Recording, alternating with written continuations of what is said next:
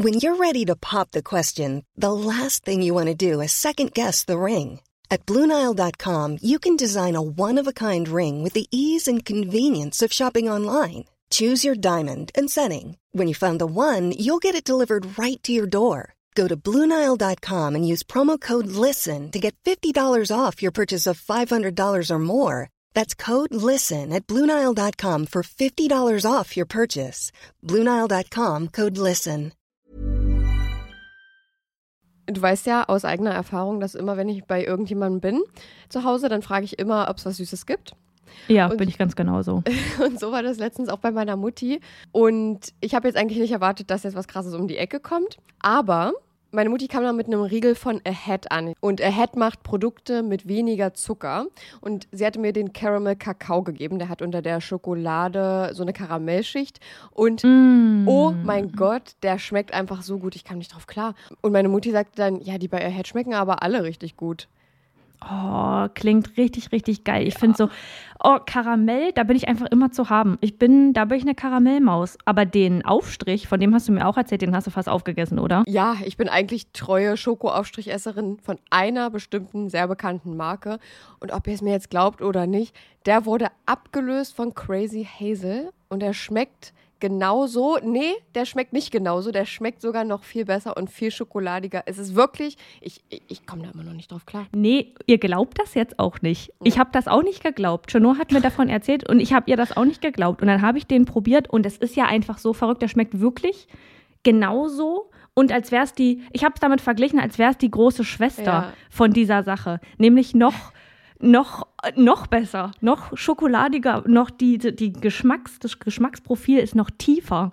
Und ich finde es so verrückt, weil die Produkte von Ahead weniger Zucker haben als die gängigen Marken. So, Ja. und da kommen wir jetzt kurz zum Thema, ihr schaltet jetzt nicht ab. Wir sind Selfcare-Mäuse und die versuchen ihren Körper zu verstehen. Und da geht es auch ein bisschen um Ernährung. Ich als Ernährungssportmaus, die jetzt angefangen hat, ein bisschen laufen zu gehen, musste mit 25 Jahren, so lange hat es gedauert, lernen, dass es nicht immer um Schwarz und Weiß in der Ernährung geht. Es geht nicht um den bösen Zucker und auf der anderen Seite das tolle Gemüse, sondern es geht um Balance. Man muss eine Balance finden, um damit glücklich zu sein und um das auch auf Dauer durchziehen zu können. In gängigen Produkten sind nämlich zum Beispiel 50 Prozent, sehr, sehr häufig 50 Prozent leere Kalorien, also wirklich einfach nur raffinierter Zucker, um das Produkt zu füllen und dich davon in Anführungsstrichen abhängig zu machen. Ahead hatte davon aber auch genug und hat gesagt, nee, komm, wir füllen die 50 Prozent mit guten Dingen, damit die auch irgendwas mit sich bringen. Und da geht es jetzt um Ballaststoffe. Und wer davon noch nicht gehört hat, Ballaststoffe sind die kleinen Helfer, die in eurem Darm auch dafür sorgen, dass da alles ordentlich läuft, neben guten Bakterien. Aber Ballaststoffe füttern die guten Bakterien zum Beispiel eben auch. Und auf Dauer, wenn man darauf achtet und weniger Zucker zum Beispiel isst, mehr Ballaststoffe, dann ist das gut für euren Darm und auch deutlich besser für euren Blutzuckerspiegel, was dann zum Beispiel geringeres Risiko für Herzkrankheiten oder Typ 2 Diabetes gibt. Und jetzt Ernährungsstunde beendet, wir kommen zu den nicen Dingen. Ihr müsst es einfach mal selber ausprobieren, Leute. Wir können jetzt hier so viel erklären, wie wir wollen. Aber eure kleinen Geschmacksknospen da auf der Zunge, die müssen es selbst mal erleben. Und mit unserem Code CRIME bekommt ihr auch noch 10% Rabatt. Der Link ist auch nochmal in der Episodenbeschreibung. Und happy snacking. Ein Mann tot in einem Wohnhaus. sexuelle Missbrauch von Kindern. fehlt von ihr jede zu Spur. lebenslanger Haft verurteilt. Ein Mann tot in einem Die Polizei geht von einem Verbrechen. Verbrechen aus. Überdosis Crime. Ein Podcast mit Shinoa und Saskia. Triggerwarnungen. Dieser Podcast ist für Hörende unter 18 Jahren nicht geeignet. Die Episoden dieses Podcasts können verstörende Inhalte über Gewalt, Mord oder andere kriminelle Handlungen auch an Minderjährigen beinhalten. Bitte überlege sorgfältig, ob du dich dieser Art von Inhalten aussetzen möchtest, bevor du weiterhörst.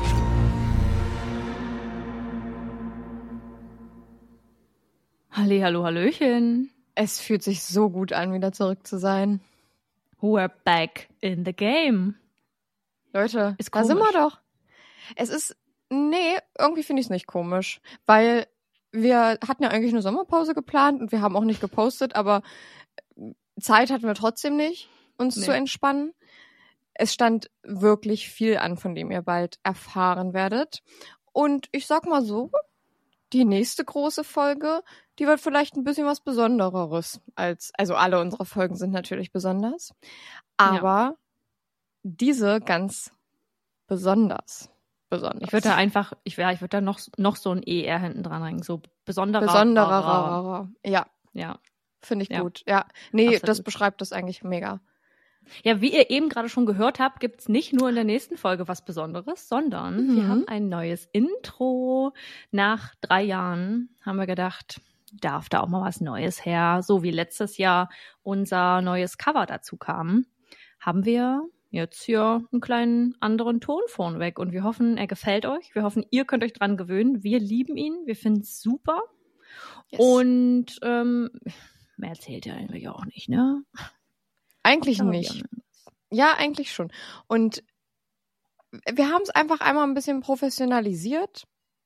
Vielleicht auch gemeinsam mit anderen Menschen, die ein bisschen Ahnung davon haben. Ja. Unser letztes Intro hat ja Saskia zusammengebaut und wir fanden das natürlich auch ganz gut. Aber ich muss ehrlich sagen, es hat mich schon nach einem Jahr oder so genervt. Weil ich. For real?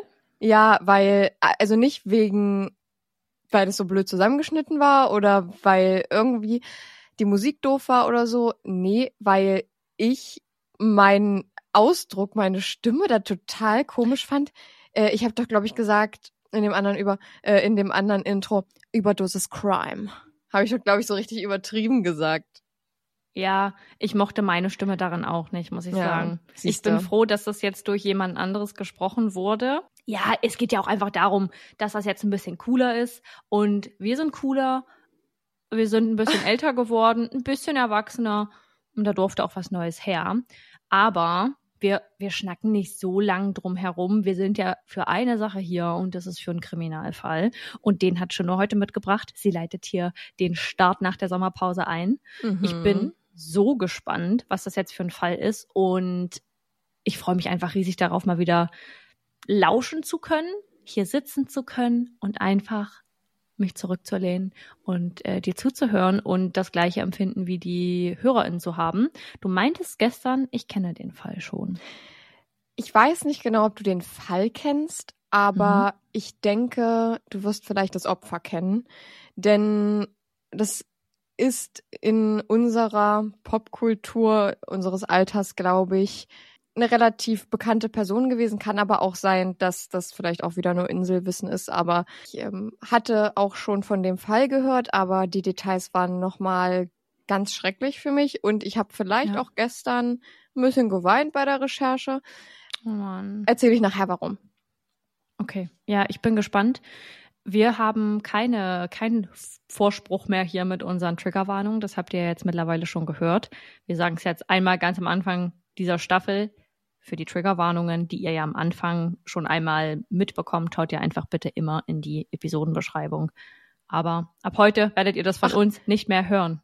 Die sollen in die äh, Episodenbeschreibung reinhören. Ach so, habe ich das gesagt? Ihr sollt in die Episodenbeschreibung reinlesen. Lest da mal Okay. rein. Klickt da mal, Ja. macht da mal einen kleinen Pfeil runter und dann könnt ihr da mal reingucken. Nur falls es ähm, euch wichtig ist und Genau. so, ne? Ja, ist ganz wichtig. Dann starte ich mit meinem Fall.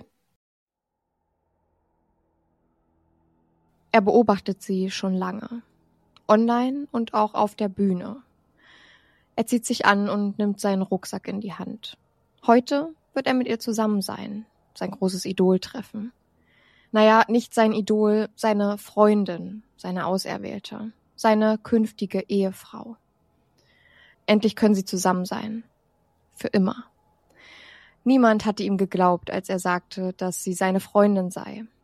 Aber sie kennt dich doch gar nicht, hatte er aus allen Ecken immer nur gehört. Aber heute wird der Tag sein, an dem sie ihm glauben werden. Dafür sorgt er. Am 12. März 1994 heißen Tina und Bud Grimmy ihre Tochter auf dieser Welt willkommen. Christina soll sie heißen. Christina Grimmy. Und 20 Jahre später würde dieser Name der heutigen Gen Z, zu der ich uns ja auch noch nicht so ganz zugehörig finde, ein Begriff sein. Christina und ihr älterer Bruder Marcus sind ein Herz und eine Seele. Durch den geringen Altersunterschied von gerade mal circa einem Jahr teilen die beiden viele gemeinsame Interessen. Vor allem die Musik. Christina bringt sich schon im Alter von sechs Jahren selbst das Klavierspielen bei, singt ganz ausgiebig und ist Mitglied im Kirchenchor. Außerhalb der Musik spielt sie manchmal mit ihrem Bruder Mario Kart. Familie Grimmy ist immer füreinander da. Es steht außer Frage, dass sich untereinander jeder unterstützt. Deutlich wird das vor allem, als bei Tina, Christinas Mutter, Brustkrebs diagnostiziert wird. Die Behandlung und die Chemotherapie schlägt insofern gut an, dass sich der Allgemeinzustand der zweifachen Mutter nicht weiter verschlechtert. Trotzdem bleibt der Krebs aber allgegenwärtig. Christina lenkt sich derweil von den familiären Herausforderungen mit der Musik ab. Sie beginnt Videos von sich selbst zu drehen, in denen sie singt. Sie lädt sie aber nirgendwo hoch. Christina will nur sehen, was sie verbessern kann, aus der Perspektive der anderen Leute. Ihre Familie erkennt schnell ihr musikalisches Talent. Irgendwann traut sie sich dann ihren Freunden und ihrer Familie von den Videos zu erzählen und sie ihnen zu zeigen. Und diese sind der Meinung, dass die Öffentlichkeit von Christinas Talent wissen muss. Sowas kann man nicht unentdeckt lassen. In den späten 2000er Jahren kommt YouTube so richtig ins Gespräch. Vorher war es natürlich auch schon ein Thema gewesen, aber in dieser Zeit gingen erstmals Videos so richtig viral, so wie wir es heute kennen. Einige Videos generierten in kürzester Zeit Millionen von Views. YouTube machte es nämlich erstmals möglich für Normalos eine große Menge an Leuten zu erreichen, ohne bemerkenswerte Verbindungen zu Menschen aus der TV-Branche oder generell der Medienbranche zu haben. Jetzt konnte erstmals jeder bekannt sein, der es wollte. Ganz unter dem Motto Broadcast Yourself, wie es damals hieß. Eigentlich braucht man nur eine Kamera und eine Internetverbindung. Und jeder kann Creator sein. Die häufigsten Genres zu diesem Zeitpunkt sind Comedy und Musik. Vor allem Covervideos, die auch schon Justin Bieber zu einem der größten Künstler seiner Zeit machten. Christina ist gerade 15 Jahre alt, als ihr eine Freundin ein Video von einem Mädchen auf YouTube zeigt, die Millionen Aufrufe hat, viral geht und stündlich tausende Follower generiert. Ihre Freundin sagt, dass Christina sogar noch viel besser wäre als das Mädchen in dem Video und dass sie es vielleicht einfach mal versuchen sollte, ihre Videos, die sie ja eh schon dreht, auf der Plattform YouTube hochzuladen. Christina sieht das als Möglichkeit und erstellt sich noch am gleichen Tag einen YouTube-Kanal. Ihr erstes Video sollte ein Cover eines Hannah Montana Songs sein. Sie postet es und geht zu Bett. Am Morgen sieht sie, dass ihr Video über Nacht viral ging. Auch ihr zweites und drittes Video erfreut sich großer Beliebtheit. Sie kommen sehr, sehr gut bei ihrer stetig wachsenden Community an. Und so macht Christina Grimmy aus den Coversongs ein wöchentliches Format. Für die 15-Jährige und die Angehörigen sind die Zahlen, die dort auf dem Bildschirm aufploppen, surreal. Natürlich freuen sich Tina und Bud über den Erfolg ihrer Tochter, haben aber auch Bedenken bei der ganzen Sache. Gerade weil es hier um ihre 15-jährige Tochter und das Internet geht, von dem man damals noch gar nicht so viel weiß wie jetzt. Viele Eltern hatten Sorge, dass das Internet ein gefährlicher Ort für die Kinder sein könnte. Sie hatten Angst vor den Menschen auf der anderen Seite, denn hinter den Tausenden von Followern verbergen sich auch immer wieder Menschen, die eine kranke Obsession für ihre Idole hegen und vielleicht auch schnell im realen Leben eine Gefahr werden können.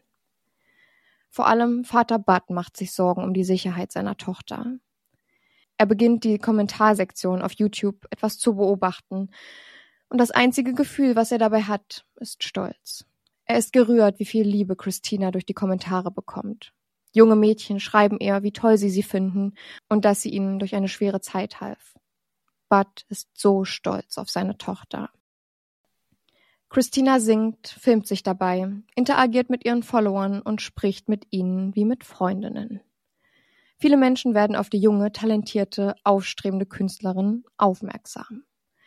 Darunter auch Mandy Teefy. Mandy ist keine geringere als die Mutter von Selena Gomez. Sie war selbst einmal, so wie ihre Tochter auch, Schauspielerin gewesen, zog sich aber aus dem Showbusiness zurück und managte jetzt nur noch aus dem Off. Die einstige Schauspielerin sieht unglaublich viel Potenzial in Christina Grimmy. Durch ihren Mann, der ein paar Nachforschungen anstellt, finden sie Christina und können einen Kontakt zu ihr herstellen. Als Christina das Angebot hört, von Selina Gomez Mutter höchstpersönlich gemanagt zu werden, muss sie gar nicht viel darüber nachdenken und stimmt voller Begeisterung zu. Und so sind Mandy Tiffy und ihr Ehemann Brian fortan Christinas Manager. Und jetzt läuft alles fast wie von allein. Schon bald tritt Christina Grimmie als Vorband von Selena Gomez auf, als diese ihre America-Tour mit Selena Gomez and the Scene macht. Nun sehen hunderttausende Menschen Christina nicht nur auf dem Bildschirm singen, sondern auf den größten Bühnen der USA. Es ist keine Überraschung, dass Christina mit ihrem Talent die Mengen begeistert. Ihre Fan-Community wird immer größer und größer. Und so sehr sie sich über ihren beruflichen Erfolg freut, ist es nicht das Gleiche, wenn sie es nicht mit ihrer Familie teilen kann. Ihre Mutter Tina war wegen des Brustkrebs nun so stark erkrankt, dass sie es nicht mehr zu den Auftritten von Christina schaffte. So auch Vater Bud, der sich zu Hause um Tina kümmerte. Für die Selena Gomez US Tour 2013 will die Sängerin Christina Grimmie wieder als ihre Vorband haben und die beiden werden mit der Zeit gute Freundinnen. Zwischen den Shows öffnen sich für Christina noch weitere Türen. So spielt sie einmal vor den Jonas Brothers und ist bei Ellen DeGeneres zu Gast. Als Christina Grimmie im Jahr 2014 bei The Voice USA teilnimmt, wird sie die Drittplatzierte. In 2016 geht Christina wieder auf Tour.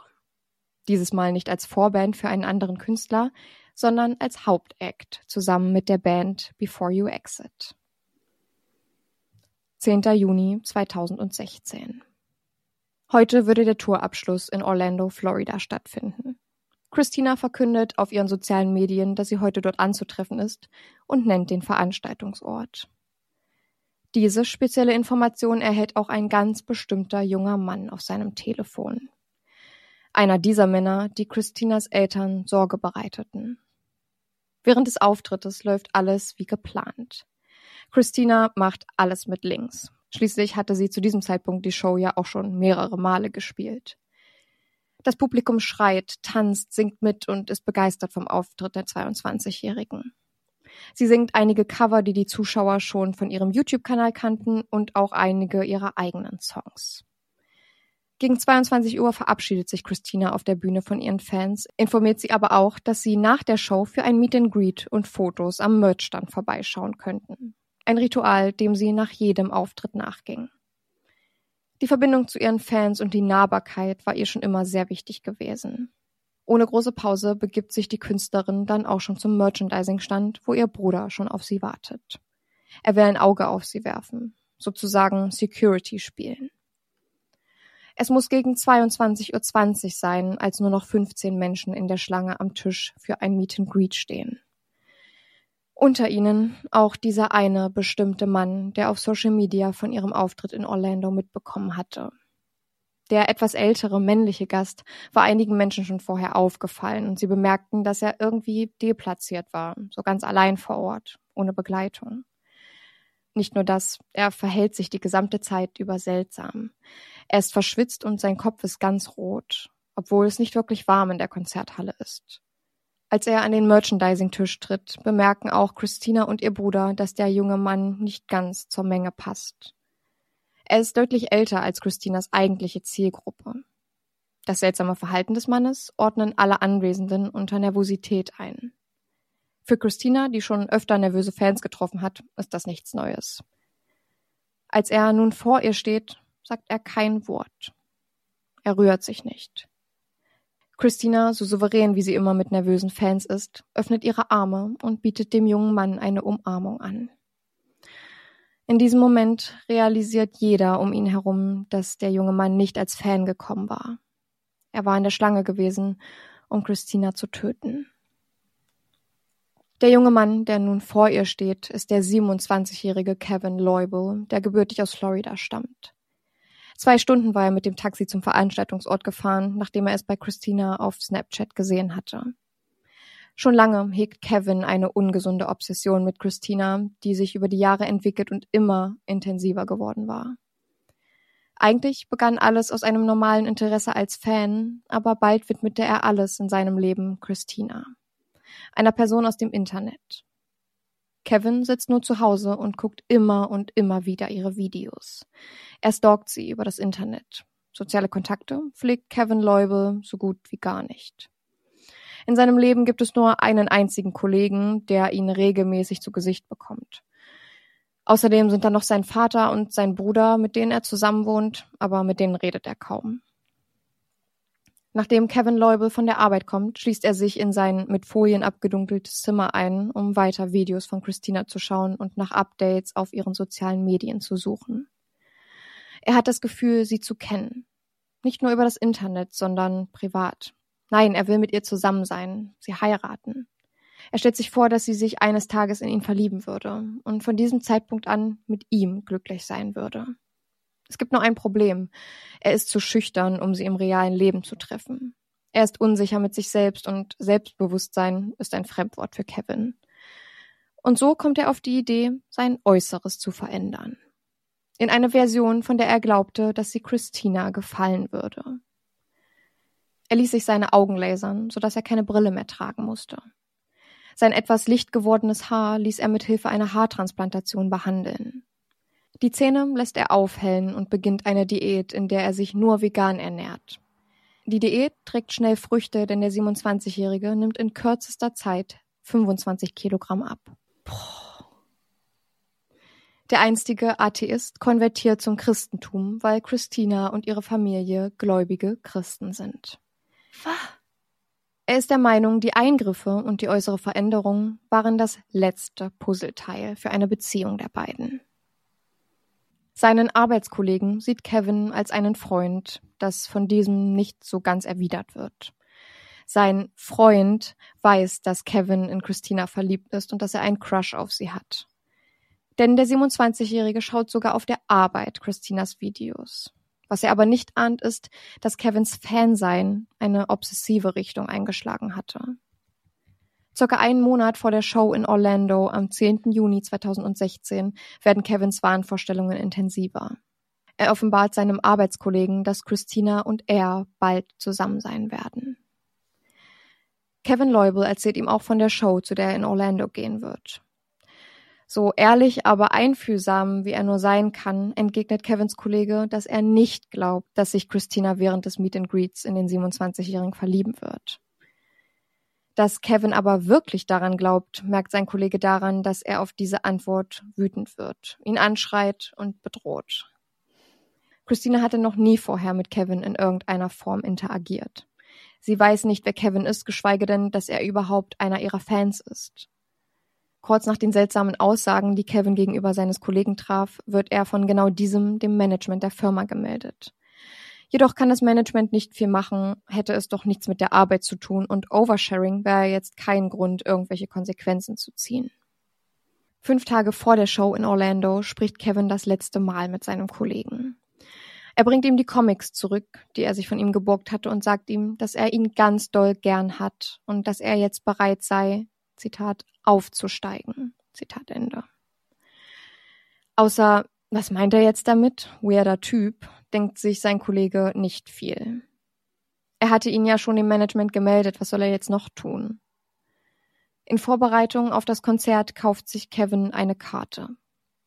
Und drei verschiedene Mordwaffen. Am 9. Juni 2016 bestellt sich der 27-Jährige ein Taxi und fährt fast zwei Stunden nach Orlando. Er bucht sich ein Zimmer im Marriott Hotel.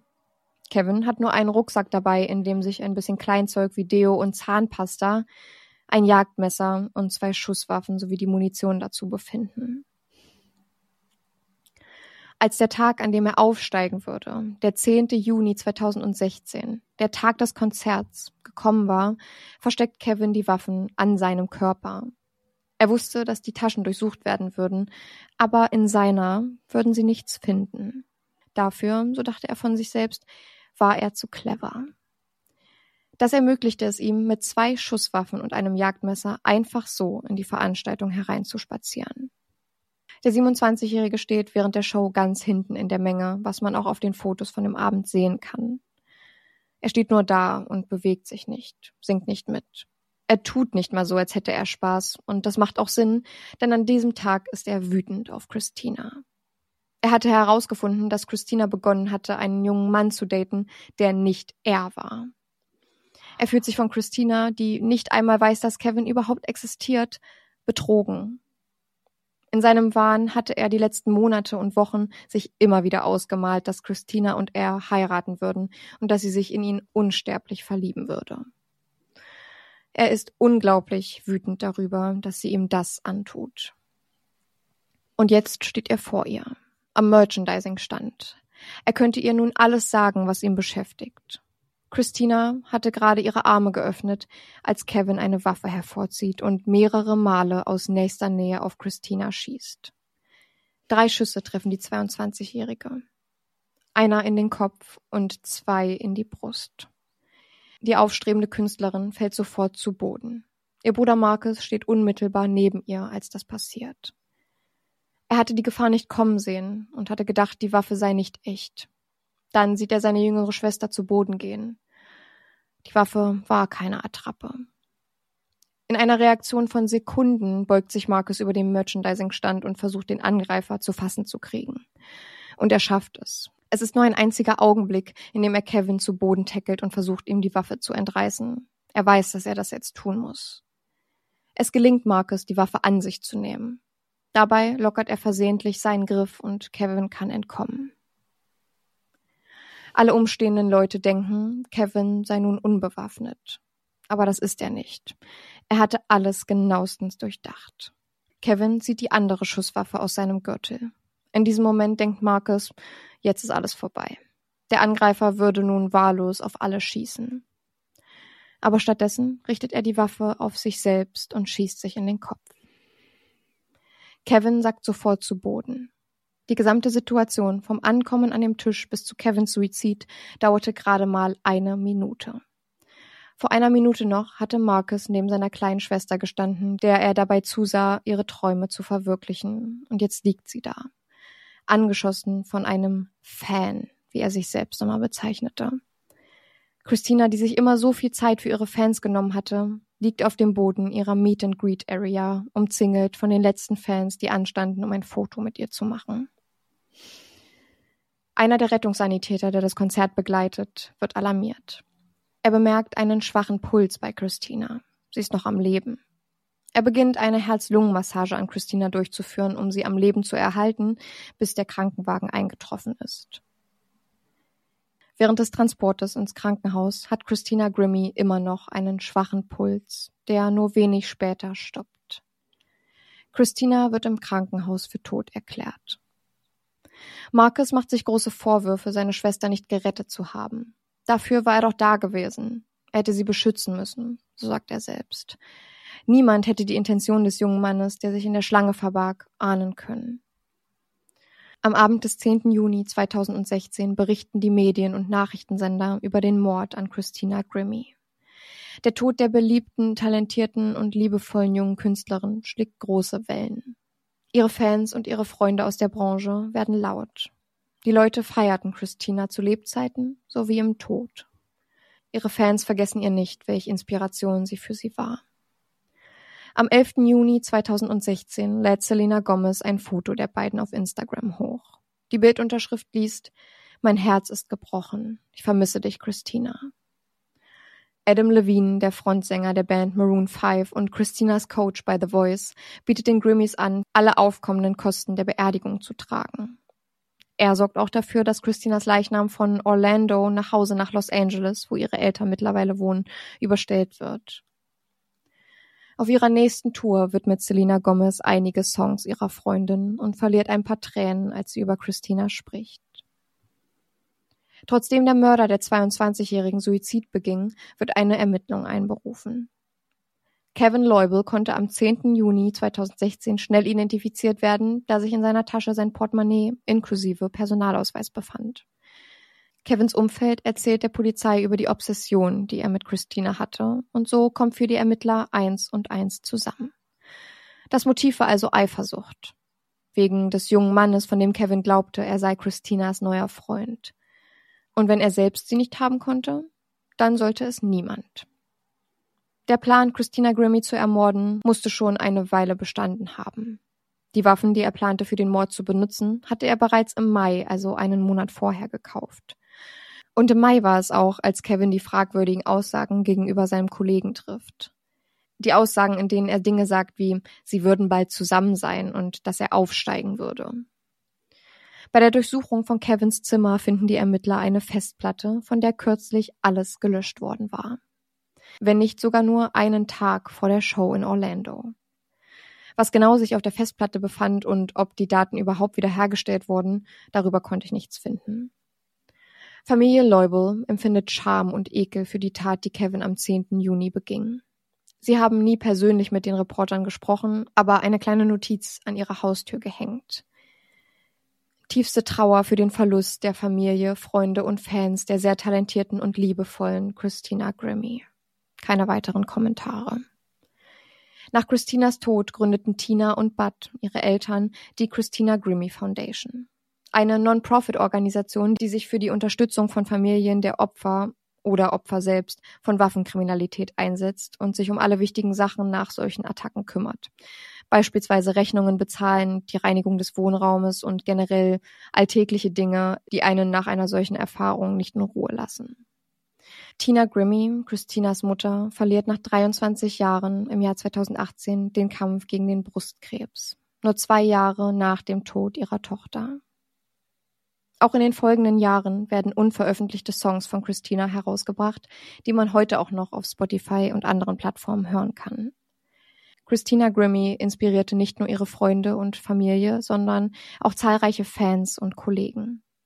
Für ihre treue Community war ihr kein Umstand zu schade und während viele Stars viel Geld für Meet and Greets verlangen, machte sie es aus einer Herzlichkeit heraus. Eine Herzlichkeit, die mit ihrem Leben erlosch, als ein junger Mann eifersüchtig war, weil er sich von seinem Idol hintergangen fühlte. Beenden möchte ich den heutigen Fall mit dem Refrain aus Christina Grimmies Song I Bet You Don't Curse God. There's pain, life hurts, There's a thousand things you think you don't deserve. All hope is lost. When you spend it all and you just can't beat the odds. I bet you don't curse God. Da ist Schmerz, das Leben tut weh. Es gibt tausende Dinge, von denen du denkst, dass du sie nicht verdient hast. Alle Hoffnung ist verloren. Wenn du alles daran setzt und keine Chance hast. Ich wette, dass du nicht Gott verfluchst. Ich bin so, so, so wütend. Ja, same. Ich kannte den Fall, wie du gesagt hast. Ich Mhm. kannte auch die, die Christina Grimmie. Und der hat mich so mitgenommen, der Fall, weil Mhm. jetzt gerade als du ihn vor allem auch nochmal präsentiert hast, diese einzelnen Details zu erfahren. Und ich bin mir sicher, dass ziemlich viele von unseren HörerInnen das davon mitbekommen haben damals, aber diese Stimmt. Details zu kennen, warum das passiert ist und unter welchen Umständen und was das am Ende für eine, für eine, für Wellen geschlagen hat, auch bei den Menschen drumherum, die sie geliebt haben, die sie kannten. Das so nochmal zu hören, ist so herzzerreißend und macht mich vor allem die Situation mit dem Mörder so Mhm. wütend. Ich Ja. wusste zum Beispiel nicht, dass der Mörder sich suizidiert hat. Mhm. Und es ist so eine, so ein schwaches Ding. Ja. Ja, es ist so, er merkte in dem Moment, dass er eigentlich die Konsequenzen für die Tat, die er eigentlich so unbedingt begehen wollte, gar nicht tragen will. Und ich glaube, dass Ja. er dachte, dass das einfach seine einzige, sein einziger Escape jetzt gerade seine einzige Flucht jetzt aus der Sache ist, sich Ja. auch noch zu suizidieren. Ich habe ja von der Christina Grimmie Foundation gesprochen und den Link dazu findet ihr auch nochmal in der Episodenbeschreibung. Und es ist ja häufig so, dass sich Eltern von Opfern, gerade wenn es so ein so eine Tat war, die so gar nicht voraussehbar war oder ja, da fragt man sich auch wieder, welche Taten sind voraussehbar, aber die einfach die Eltern und alle Menschen darum schockieren, sieht man ja häufig, dass die Angehörigen dann eine Organisation gründen, was ich super finde, weil das jede Organisation, die sich für sowas einsetzt, um solche Taten zu präventieren oder auch den Menschen, denen solche Taten zustoßen, irgendwie unter die Arme zu greifen, ist eine Bereicherung für unsere Welt. Und ich finde es umso schöner, wir haben schon über die Jelani Day Foundation gesprochen. Wir haben über so viele Foundations und Organisationen gesprochen, die Angehörige ins Leben gerufen haben. Und ich finde es immer wieder so schön zu sehen, dass sie versuchen aus dem eigenen Schmerz irgendwie für andere noch was zu tun. Und das ist so beeindruckend nach so einem Schicksalsschlag. Ja, man möchte sich nicht vorstellen, was da in den Menschen vorgeht. Und gerade, ja, was du auch meintest mit diese verhinderbaren Taten, die ja in dem Sinne verhinderbar sind, dass das Waffengesetz einfach verschärft wird. Warum kommt jemand einfach so an eine Waffe? Und ähm, ja, vielleicht auch die Kontrollen bei dem Konzert einfach nicht scharf genug waren, dass das überhaupt möglich war oder dass das überhaupt passieren konnte, ähm, Ja, genau. ist die ist die eine Sache und dass es aber auch von der Gesellschaft dass Menschen, dass es, dass Menschen existieren, die so ein, äh, die so ein Mindset entwickeln. Da kann man, das kann man nicht auf die komplette Gesellschaft schieben, aber in den häufigsten Fällen haben diese Personen Ausgrenzung erlebt und ähm, ihr ganzes Leben lang keinen Anschluss gefunden, weil sie irgendwie komisch waren für andere Menschen. Ja. Und dass da das ist einfach die riesengroße Lücke, die es in unserer Gesellschaft gibt, dass es solche, dass solche Menschen existieren und dass von denen nicht wirklich viel hervorkommt oder rauskommt, bis es dann richtig knallt. Und das ist auch eine Sache, die ich mir aufgeschrieben habe währenddessen, als du so vorgelesen hast, wie er zu Hause sitzt und sich da in seinem dunklen Zimmer mit ähm, was waren das, abgedeckten Fensterscheiben Genau, er hatte Äh, die mit Folie hinsetzt. beklebt. genau, mit foliebeklebten Fensterscheiben hinsetzt und da in seinem dunklen Kämmerchen diese Videos guckt, das ist ja wirklich wie in dem schlimmsten Horrorfilm. Genau. So wie man sich einen Stalker vorstellt, wurde das jetzt hier von dir auch beschrieben, diese Situation. Und das finde ich einfach bezeichnend dafür, wie viele Gemeinsamkeiten solche Menschen haben. Mhm. Und dass zum Beispiel auch der Kollege da nichts mitgeteilt hat, irgendwo anders hingeleitet hat, ja, konnte er das nicht, er konnte das nicht wissen, obviously, dem kann man jetzt Ja. nicht die Schuld dafür zuschieben. Nee. Aber diese kleinen Sachen, wo ich mir denke, Vorsicht ist besser als Nachsicht, dann teilt das, dann muss es irgendwo eine Möglichkeit geben, und es gibt es garantiert, dass man solche Menschen melden kann und sagen kann, hey, ich habe das, ich habe irgendwie den Verdacht, dass da was nicht ganz richtig läuft ähm, und er einfach komisch ist. Und all, also der letzte Satz, den er nannte, das ist der Tag, an dem ich aufsteige, wäre der Ja. Moment gewesen, wo ich mir gedacht hätte, vielleicht informiere ich die Polizei. Ja, vielleicht hat er auch nur gedacht, er meint mit Aufsteigen in die nächste Ebene ihr Freund zu werden oder so, weil er dachte, er könne sie überzeugen. Und das Mhm. war auch eine Sache, die ich mich gefragt hat, die ich mich gefragt habe, hatte er die Intention, sich selbst umzubringen? Und ich habe darauf noch keine Antwort gefunden, weil man das ja jetzt auch nicht mehr belegen kann. Ja. Aber auch für mich selber habe ich darauf keine Antwort irgendwie, weil es gibt zwar Indizien, wie zum Beispiel, ja, dass er ges gesagt hat, sie werden zusammen sein. Das könnte ja auch bedeuten, dass er geplant hatte, sich auch umzubringen, damit sie im Tod vereint sein können.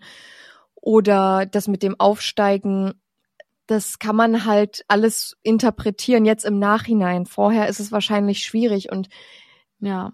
Ich, ich kann mir, also wenn ich jetzt von meinem persönlichen Empfinden ausgehe, kann ich mir schon sehr gut vorstellen, dass er geplant hatte, sich auch selbst umzubringen, weil er diese drei Mordwaffen dabei hatte. Vielleicht auch in der Vermutung, dass ihm vielleicht eine hätte abgenommen werden können, während eines, Ka eines Kampfes, so wie das jetzt mit dem Bruder Marcus zustande kam, Ja. oder halt an der Türkontrolle oder so, dass er dann noch Backup hatte oder dass er wirklich ja sich eben ausgemalt hat, ihm wird eine Waffe entrissen, hat er noch zwei, um sich selber vielleicht äh, noch zu suizidieren, um Ja. jetzt nicht ins Gefängnis zu müssen oder so. Ja, das habe ich nämlich auch schon gedacht. Also an der Türkontrolle vermutlich weniger, weil wenn die eine Waffe bei ihm entdeckt hätten, wäre er ja gar nicht reingekommen. Äh, Ja. Dann hätte er maximal dort vorne ähm, versuchen können. Das ist jetzt keine Anleitung, sondern das ist meine, mein Gedankengang, Mhm. dass er dann den Gedanken gehabt hätte, dort vorne jemanden zu erschießen, um irgendwie an sie zu kommen. Aber wie du sagst, ähm, das liegt schon sehr nah, dass er diesen, ich weiß nicht, wie ich diesen Satz deuten soll, ich werde aufsteigen, wie du auch schon sagst, dass man dazu keine Antworten hat, aber dass er sie umbringt, weil er sauer ist auf sie oder Mhm. umbringen möchte, weil er Ja. sauer ist auf sie und sich dann denkt, und im Tod sind wir dann zusammen, das könnte ich mir sehr gut vorstellen. Ja, ja, ja, definitiv. Und ich, also das hat auch eine generelle Debatte ausgelöst, dieser Fall. Erstmal um Menschen in der Öffentlichkeit und da äh, wollen wir erstmal ganz klar zu sagen, wir distanzieren uns natürlich von, von Victim Blaming. Das war nicht ihre Schuld, nur weil sie in der Öffentlichkeit steht und man muss auch nicht damit Ja. rechnen, dass einem so sowas. Ich höre das nämlich ziemlich oft. Man muss mit dem Ja. und dem rechnen, wenn man in der Öffentlichkeit steht. Nein, müssen müssen die Leute nicht. Nee, Und es sind nicht die Leute, die das Problem sind. Es sind die anderen Leute, richtig. die, ich sag mal so, nicht ganz gerade laufen. Und zum Beispiel, ich kann mich dran erinnern, in der Mercedes-Benz-Arena war ich einmal zu einer Veranstaltung. Ich war zweimal dort, aber bei dem einen, das war ein Konzert. Und ich weiß nicht, ob es vielleicht am Künstler gelegen hat, aber ich äh, weiß, dass wir da durch, die Teil, äh, durch Metalldetektoren laufen mussten. Also erstmal wurden unsere Taschen natürlich durchsucht und dann mussten wir eben durch diese Detektoren laufen. Dann war ich noch bei einem, ich glaube letztes Jahr, bei einem Comedy-Programm und da war das nicht der Fall. Also Mhm. Ich weiß nicht, ob das da irgendwie abhängig gemacht wird, aber ich finde, das sollte, oder vielleicht habe ich es auch gar nicht gemerkt, dass ich durch den Metalldetektor irgendwie gelaufen bin, weil das Ja. irgendwie so nebenbei war, aber ich habe es jedenfalls nicht merklich mitbekommen. Und Ja. das war natürlich auch eine große Debatte, die aufgekommen ist. Wie kriegen es Venues hin, die Künstler zu schützen?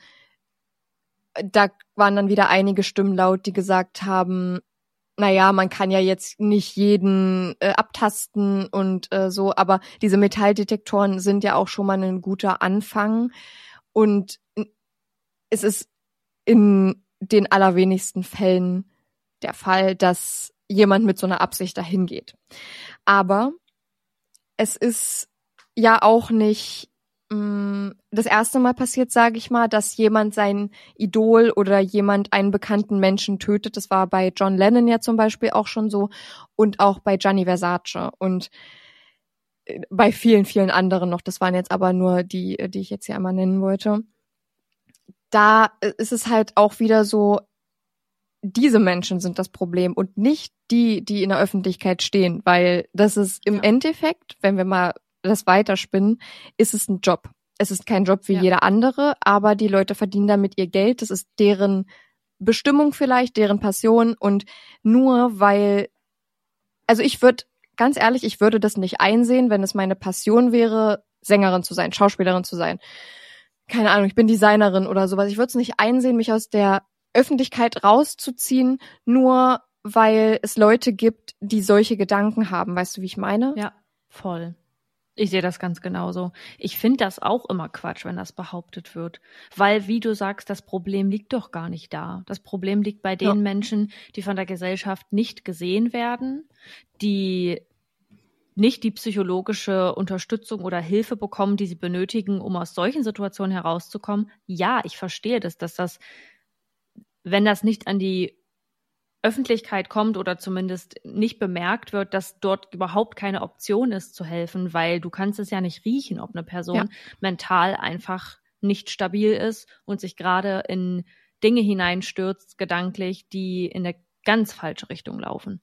Aber wie ich das vorhin gesagt habe, am Ende ist es auch irgendwie Teil der Gesellschaft, dass wir Menschen, da, dass wir eine, eine Gesellschaft kreiert haben, die es schafft, Leute so auszugrenzen, ja, es ist schwierig. Das, Ja. also, aber es, aber weißt du, also sobald jemand irgendwie komisch ist in der Klasse, ich habe das auch miterlebt, ähm, wird diese Person ausgegrenzt und da werden komische Kommentare gemacht und alle lachen und in den seltenst, in den seltensten Fällen setzt sich da jemand ein und sagt dann so, jetzt hört doch mal auf. Das stimmt. passiert vielleicht ein, zwei Mal, aber sonst ist das immer dieses Grundgerüst von, da gibt es mindestens ein oder zwei Personen in der Klasse, die in Anführungsstrichen komisch sind für alle anderen und da irgendwie anders behandelt werden als der Rest. Und das auch oft von den LehrerInnen zum Beispiel.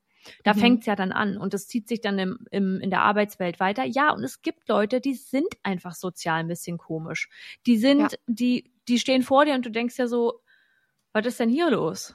Ja, ja, ist richtig. okay, ich kriege jetzt ganz komische Vibes, aber ja, da ist, glaube ich, so der Grundpunkt, wo es dann anfängt, dass, dass sich solche Persönlichkeiten überhaupt entwickeln, die dann keine Unterstützung haben.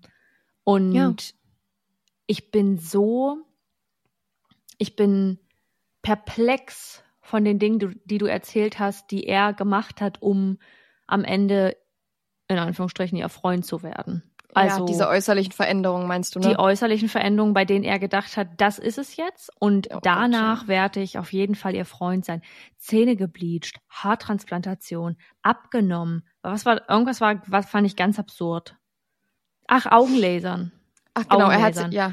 Hm. Ja, also Augenlasern und Haartransplantation, da dachte ich so, Alter, das sind auf jeden Fall auch, sag ich mal, kostenspielige Situationen. Ja, erstmal das und es sind ja auch richtig krass invasive Eingriffe, Ja. also gerade diese Haartransplantation, da ist ja, also ich habe einige Personen schon gesehen, die eine Haartransplantation hatten und die hatten teilweise das ganze Gesicht angeschwollen und blau, weil Krass. das natürlich nicht einfach ist für den Körper, das jetzt erstmal zu verarbeiten, dass da jetzt sowas Ja, passiert voll. ist und durch was für Phasen er gegangen ist, um einfach ihr zu gefallen, obwohl sie ihn gar nicht Ja. kannte und jetzt auch gar nicht gesagt hat.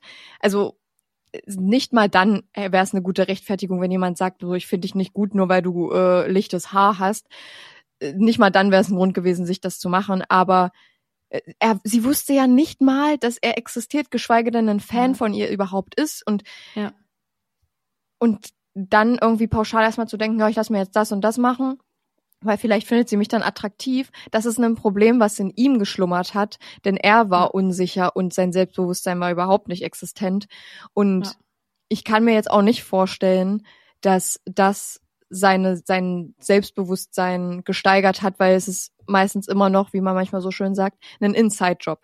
Also klar kann man äh, sich irgendwie Voll. modellieren und das kann auch echt positiv sein, dass du dich dann wirklich selbstbewusster fühlst und dich in vielleicht manchen Kleidungsstücken oder sonst wie einfach attraktiver fühlst. Und das ist auch richtig und das ist auch gut, wenn man das für sich selbst macht. Aber Ja. es hatte irgendwo keinen Punkt bei ihm. Weißt du, das war irgendwie, Voll. es war so willkürlich und äh, so, vielleicht, vielleicht, also ich, ich verstehe es nicht. Nee, ich verstehe es auch nicht. Es ist absurd, dass es Menschen gibt, die sowas empfinden, dass, dass es Menschen gibt, die so eine Obsession entwickeln und gerade als Außenseiter vielleicht denken, sie haben Anklang bei einer Person gefunden, die, die sie gar nicht kennt. Also sie werden von dieser Person überhaupt nicht wahrgenommen. Die, die, die eigene Existenz ist bei der Person noch gar nicht angekommen und die aber glauben, die haben so ein neutrales Bild von denen und ein sehr positives Bild, weil die ja immer merken, wie die, wie diese Person, die in der Öffentlichkeit steht, mit ihren Fans umgeht und Mhm. die projizieren das dann auf sich selbst und glauben dann, ja, die ist wenigstens nett zu mir, so, die, die mag mich, die sieht mich, die Mhm. appreciated mich und Ja, spannender Ansatz. Ähm, das habe ich noch gar nicht so gesehen. ja, wenn das die einzige Zuneigung ist, die du von Menschen, von einem Menschen bekommst, übers Internet, nicht mal persönlich an dich gerichtet, sondern an eine große Menge an Menschen, ähm, und du dich aber angesprochen fühlst, das ist überhaupt keine Rechtfertigung, ne? Aber so, das leite ich mir jetzt her, wie überhaupt diese Gefühle aufkommen können und warum so eine Obsession stattfindet. Wenn ich halt sonst ausgegrenzt werde und das nie erlebe, weil ich zum Beispiel keine Familie habe, die mir das irgendwie gibt oder ähm, einen Partner, eine Partnerin oder Freunde. Du hast, die haben kein Support-System. Ja. Dann ist das das Einzige, woran sie sich krallen. Und das hat man ja dann auch gemerkt, wie oft er damit Zeit verbrachte. Auf Arbeit, danach. Die, also die ganze Zeit hat er sich diese Cover angeguckt.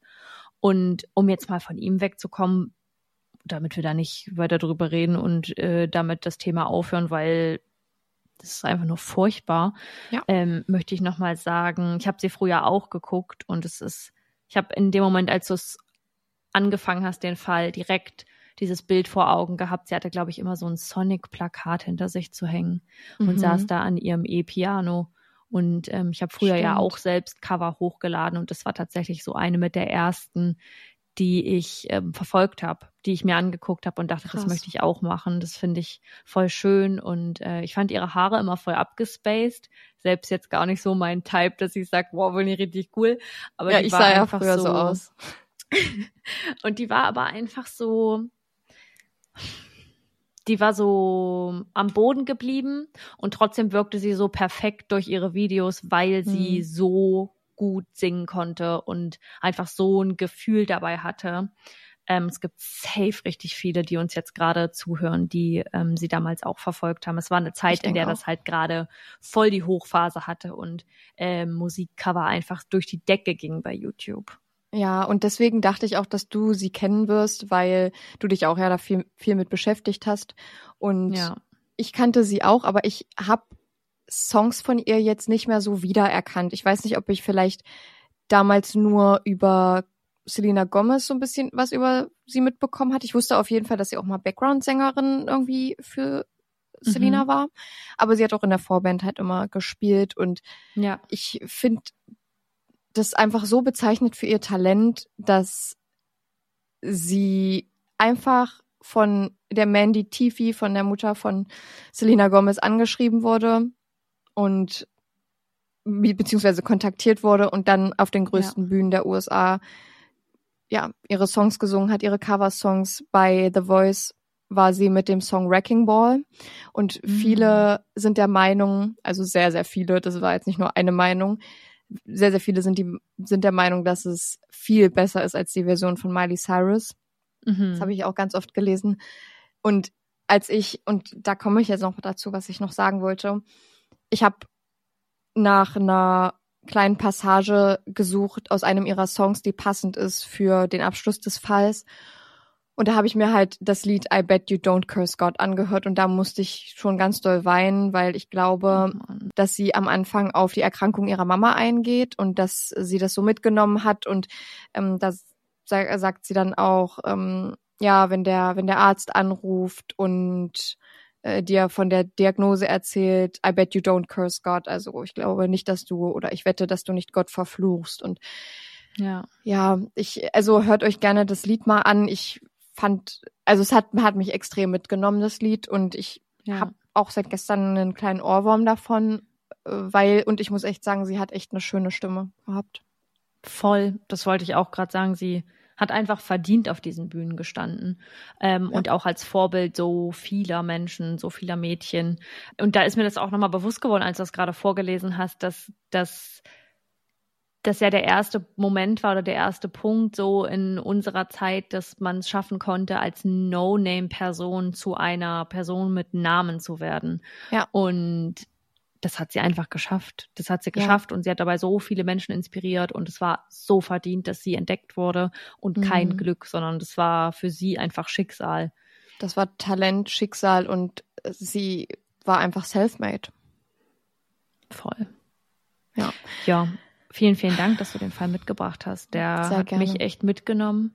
Ähm, aber ich bin voll dankbar, dass ich so die Geschichte dahinter jetzt kenne und das nochmal genauer weiß. Und es hat mich so zurückkatapultiert in das Jahr, ähm, als das passiert ist. Ich kann mich noch daran erinnern, dass ich so Videos dann von, von Freunden von ihr gesehen habe, die selbst auch Cover bei YouTube hochgeladen haben und Mhm. ähm, die dann Songs ihr gewidmet haben. Und ähm, es war sehr berührend. Vielen, vielen Ja. Dank.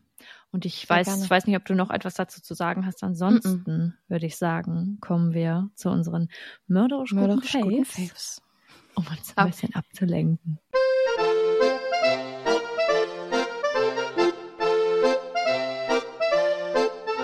Habe ich hier schon wieder versucht, synchron zu sein. Naja, habe heute, Lade, äh, hab heute LAN-Kabel angesteckt, vielleicht wird's ja was. War ein bisschen besser als sonst, aber ich habe versucht, das mörderisch gute Faves auch langsamer zu sprechen. Okay, das ist gut. Hast du einen schon? Also, ich habe einen Nicht-Favoriten und keinen Favoriten. Ähm, weil jetzt beginnt ja gerade so die Herbstsaison und ähm, ich kleine Herbst, Herbst, Fall, Autumn Maus, habe gedacht, ich gehe mal zu Starbucks und und hol mir da mal ein paar Getränke und ähm, nächste Woche erfahrt ihr auch meinen richtigen Favoriten. Aber diese Woche habe ich einen Nicht-Favoriten. Nee, stopp. Ich- Nicht nächste Woche, Hm? in zwei Wochen. Ach, Bei der stimmt. nächsten großen Folge. In der nächsten großen Folge erfahrt ihr meinen Favoriten und heute nicht Favoriten. Ähm, aber ich glaube, das liegt an der Zubereitung. Ich habe mir einen Iced Chai Tea Haferlatte oder so. Oh. Jetzt gerade. Ja, Starbucks macht's auch wirklich kompliziert. Ähm, geholt. Und habe erst noch überlegt, ob ich dann einen Pump Vanilla mit reinmachen soll, weil bei normalem Kaffee, ich weiß, das ist kein Kaffee, aber bei Kaffee würde ich das jetzt vermutlich machen, wenn es ein normaler Latte ist, weil dann ist es mir eigentlich nicht süß genug, dann mag ich es schon, da mag ich schon nochmal so einen kleinen Spritzer Vanille. Aber habe ich gedacht, nee, lass ich, probiere ich erstmal so. Ähm, habe mir den bestellt, dann hat die mir den hingestellt, oder in dem Moment, als sie den hinstellen wollte, ist ihr aufgefallen, dass sie den mit Kuhmilch gemacht hat und nicht mit Hafermilch. Und hat den Oh, dann shit. ihrem Mitarbeiter gegeben und hat einen neuen gemacht. Und ich glaube, die war dann so gestresst in dem Moment, weil ja auch schon andere Leute anstanden, dass sie versehentlich zu viel, also vermutlich zu viele Pumps von dem Chai-Zeug reingehauen hat. Ähm, hat mir den fertig gemacht. Ich habe mich riesig gefreut. Wir haben uns dazu noch eine aufgewärmte Zimtschnecke geholt. Mm, Und- was Feines. Ja, haben wir uns hingesetzt und ich habe probiert und der war so süß. So süß. Ich trinke meinen Kaffee süß, aber das war, das war nicht mehr erträglich. Das ist so ein Süß, bei dem du denkst, äh, was ist denn hier los? Du, da fallen so mir doch gleich alle Süß- Zähne aus. Ja, das ist so ein Süß, wie ich geschmeckt habe, als ich meinen Fructosetest machen musste. Da musste ich so eine aufgelöste Fructose, eine aufgelöste Fructoselösung, alles klar, eine Fructoselösung trinken und es war ekelhaft. Ich habe mich fast gebrochen. Sag mal. Wirklich, das ist, ich glaube, das ist vergleichbar mit dem Glukosetest bei Schwangeren. Falls hier jemand von Mhm. euch schon mal ein Kind ausgetragen hat oder schwanger war. Ich glaube, so ähnlich ist das. Und so, so ungefähr hat der geschmeckt. Da bin ich nach Hause gekommen, ich konnte meinen Starbucks-Drink dann nicht trinken. Ich habe den mit nach Hause genommen, habe die Hälfte abgegossen und nochmal Hafermilch draufgekippt. Ja. Ähm, das war jetzt mein Nicht-Favorit. Ich hoffe, dass der nicht sonst auch so süß ist. Das könnt ihr uns ja mal mitteilen oder mir. Ähm, weil dann hole ich mir den nicht nochmal. Aber ansonsten finde ich den toll als herbstliches Getränk. Ja, also gut zu wissen, du. Ja. Und dann freuen wir uns ja schon. Favorit? Nee, nee, nee, warte. Wir Oh, freuen uns ja sorry. erstmal. Oh, sorry. Nee, nee, nee, nee. Wir freuen uns erstmal schön dann auf nächste Woche auf deinen Favoriten. Und vielleicht äh, ist das ja auch eine kleine Starbucks-Empfehlung, wie ihr euer nächsten, nächstes Getränk äh, da äh, euch genehmigen Na, könnt. ne? vielleicht. Na, vielleicht. Ich bin ja, ich, äh, ne, also ich finde Starbucks schon auch teuer, aber mal kann Mhm. man das machen. Mal ist das in Ordnung. Und was ist dein Favorit? Mein Favorit ist, ein- ist ganz oberf nicht oberflächlich, nee, gar nicht oberflächlich, aber ein Oberbegriff. Ähm, es ist einfach nur die Herbst-Coziness. Also Ah, jetzt, mm. pass auf, jetzt beginnt wieder die Zeit, wo ich von mir selber denke, dass ich eigentlich eine Hexe bin und einfach nur meine Kräfte noch nicht, sich noch nicht entfaltet haben. Weil, Leute, es ist mir peinlich, es ist nicht mal ein Witz. Weil, na doch, es ist schon ein Witz. Aber nein, ich schon immer, ich muss sagen, ich habe schon immer irgendwie gedacht, ich bin eine Hexe und vor allem im Oktober kommt es immer noch mal wieder, auch wenn ich jetzt erwachsen bin. Starrst du dann auch mal so eine Tasse an und hoffst, sie fängt an zu schweben? Nee, ich mache immer mit meinem Finger äh, an der Tasse und dann äh, dreht sich der Löffel einfach drin. Weißt du, verstehst du? So, ich hatte Mhm. früher, also ihr müsst wissen, ich habe mit meiner Mama früher immer ganz viel Charmed geguckt. Du ja auch, ne?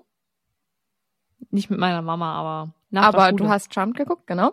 Ja. Und da gab es irgendwann so Merchandising davon, das fand ich so geil. Dann habe ich äh, mal zu Weihnachten oder so, habe ich dann mal ähm, ein Zaubertrankbuch bekommen und ein Zaubersprüchebuch.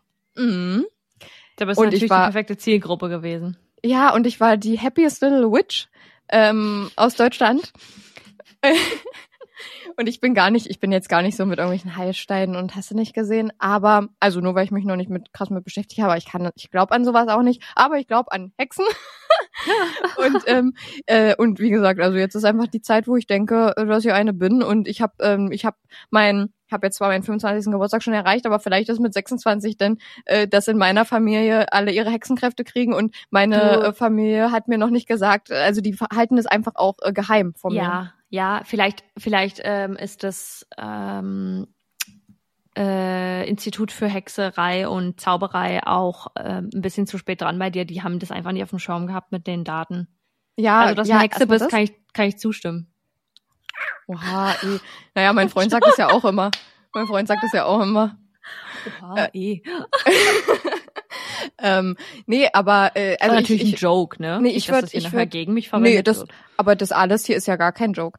Ähm, ich, ich bin da auch der Meinung, dass es äh, die äh, mütterliche Seite meiner Familie ist, obwohl ich manchmal Ja. denke, könnte auch die väterliche Seite sein. Ja. dann, dann wäre eigentlich mein Papa ein Zauberer gewesen. Aber Ja, der hat, äh, ich habe ja jetzt rote Haare. ja, Ähm, na kl- ja. Das ist deine Bestimmung, Chenor. Die, die musst du jetzt ein Jahr lang tragen und dann bist du reif äh, für die Hexerei. Stell dir mal vor. Oh nee, und dann wird's auf einmal Natur. Dann weißt du, weil grau. wenn ich dann mit, mit, mit, mein, mit meinem 26. Geburtstag bekomme ich dann, ähm, Ja, bekomme ich richtige- dann meine Kräfte? rote Haare. bekomme Ja. und, und rote Haare. Ja. Ich will jetzt nicht sagen, dass alle He- Hexen rote Haare haben, weil wir sind ja hier nicht mehr in Salem von 1800. Ähm, äh, Nicht, dass dir alle Woche jemand auf der Straße hinterher rennt. Ja, genau. Nee, und, äh, äh, und jetzt, wir sind im 21. Jahrhundert und heute haben Hexen alle Haarfarben und alle Formen. So. Richtig. Und äh, nee, jetzt mal wieder mal ne, zurück zur Ernsthaftigkeit. Das ist die Herbstcoziness. Ich liebe alles, was mit Herbst zu tun hat. Ich bin absoluter Herbstmensch. Ich bin ja auch der Meinung, ich bin im Herbst geboren. Ich bin aber eigentlich offiziell, bin ich ja mit dem 12. September noch ein Sommerkind. Fühle ich aber gar nicht. Ne? Ja. Aber wenn Stopp, ich dir jetzt mal... ich muss ganz kurz intervenieren. Das ist der einzige Moment in den letzten fünf Jahren, dass ich checke und schaffe. Do you remember the 21st of September? Hast du auf den Kalender geguckt? Hä? Ah, heute. Nee, ja, das ist Ja. aber jetzt quatschi. Also für uns ist es jetzt schön, aber die Leute, da ist ja jetzt nicht der 21. Ja, Leute, wir nehmen es am 21. September auf, jetzt wisst ihr auch Bescheid. Ähm, Finde ich schön, dass du uns gerade noch mal eine kleine Gesangseinlage gegeben hast. Ich hoffe, wir kriegen Bitteschön. jetzt keine, keine Copyright-Probleme, weil du es so gut gemacht hast.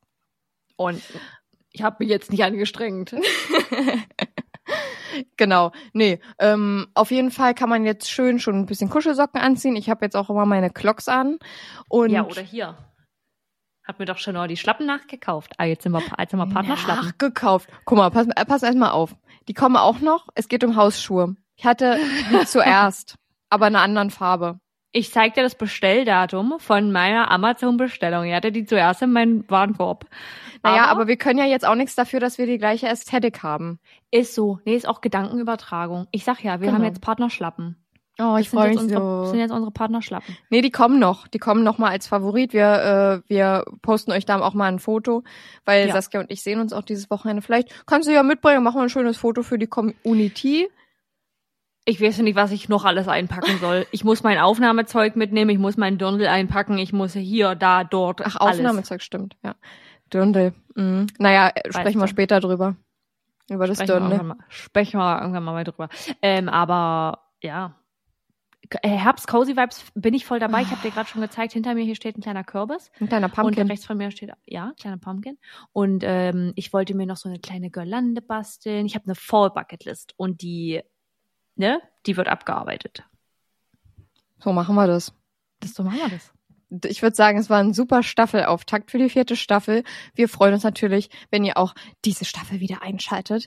Und wir freuen uns, dass wir hier jetzt wieder jede Woche stattfinden können, auch wenn das natürlich Ja. immer mehr Arbeit bedeutet, aber wir lieben's und deswegen machen wir es, ja. Ja. Und da, da würde ich einfach mal sagen, ist, ist äh, die Folge ist jetzt hier auch an dieser Stelle vorbei, wenn du nichts mehr weiter Ist jetzt hier vorbei. hast. Ist jetzt hier vorbei. Ähm, ich hoffe, die Leute haben noch nicht genug von uns und hören die vierte Staffel dann auch. Und Leute, diese, diese Staffel, da geht's los. Da, Oh, geht's, da geht's los. Mhm. In Nächste zwei Wochen Woche- geht's auch schon ab. Nächst, ach, ich verwechsel's immer. Ja, ja. Übernächste Woche ist der Startschuss. Ist der Startschuss für alles, was noch folgt. Mm, Ja. Ja, kann man so sagen. Das darf man so sagen.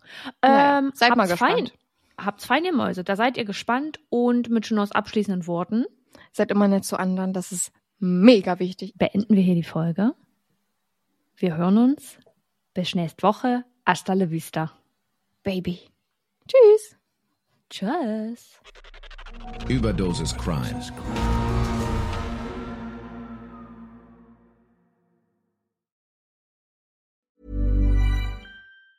Ever catch yourself eating the same flavorless dinner three days in a row? Dreaming of something better? Well, HelloFresh is your guilt free dream come true, baby. It's me, Kiki Palmer. Let's wake up those taste buds with hot, juicy pecan crusted chicken or garlic butter shrimp scampi. Mm. Hello Fresh. Stop dreaming of all the delicious possibilities and dig in at HelloFresh.com. Let's get this dinner party started.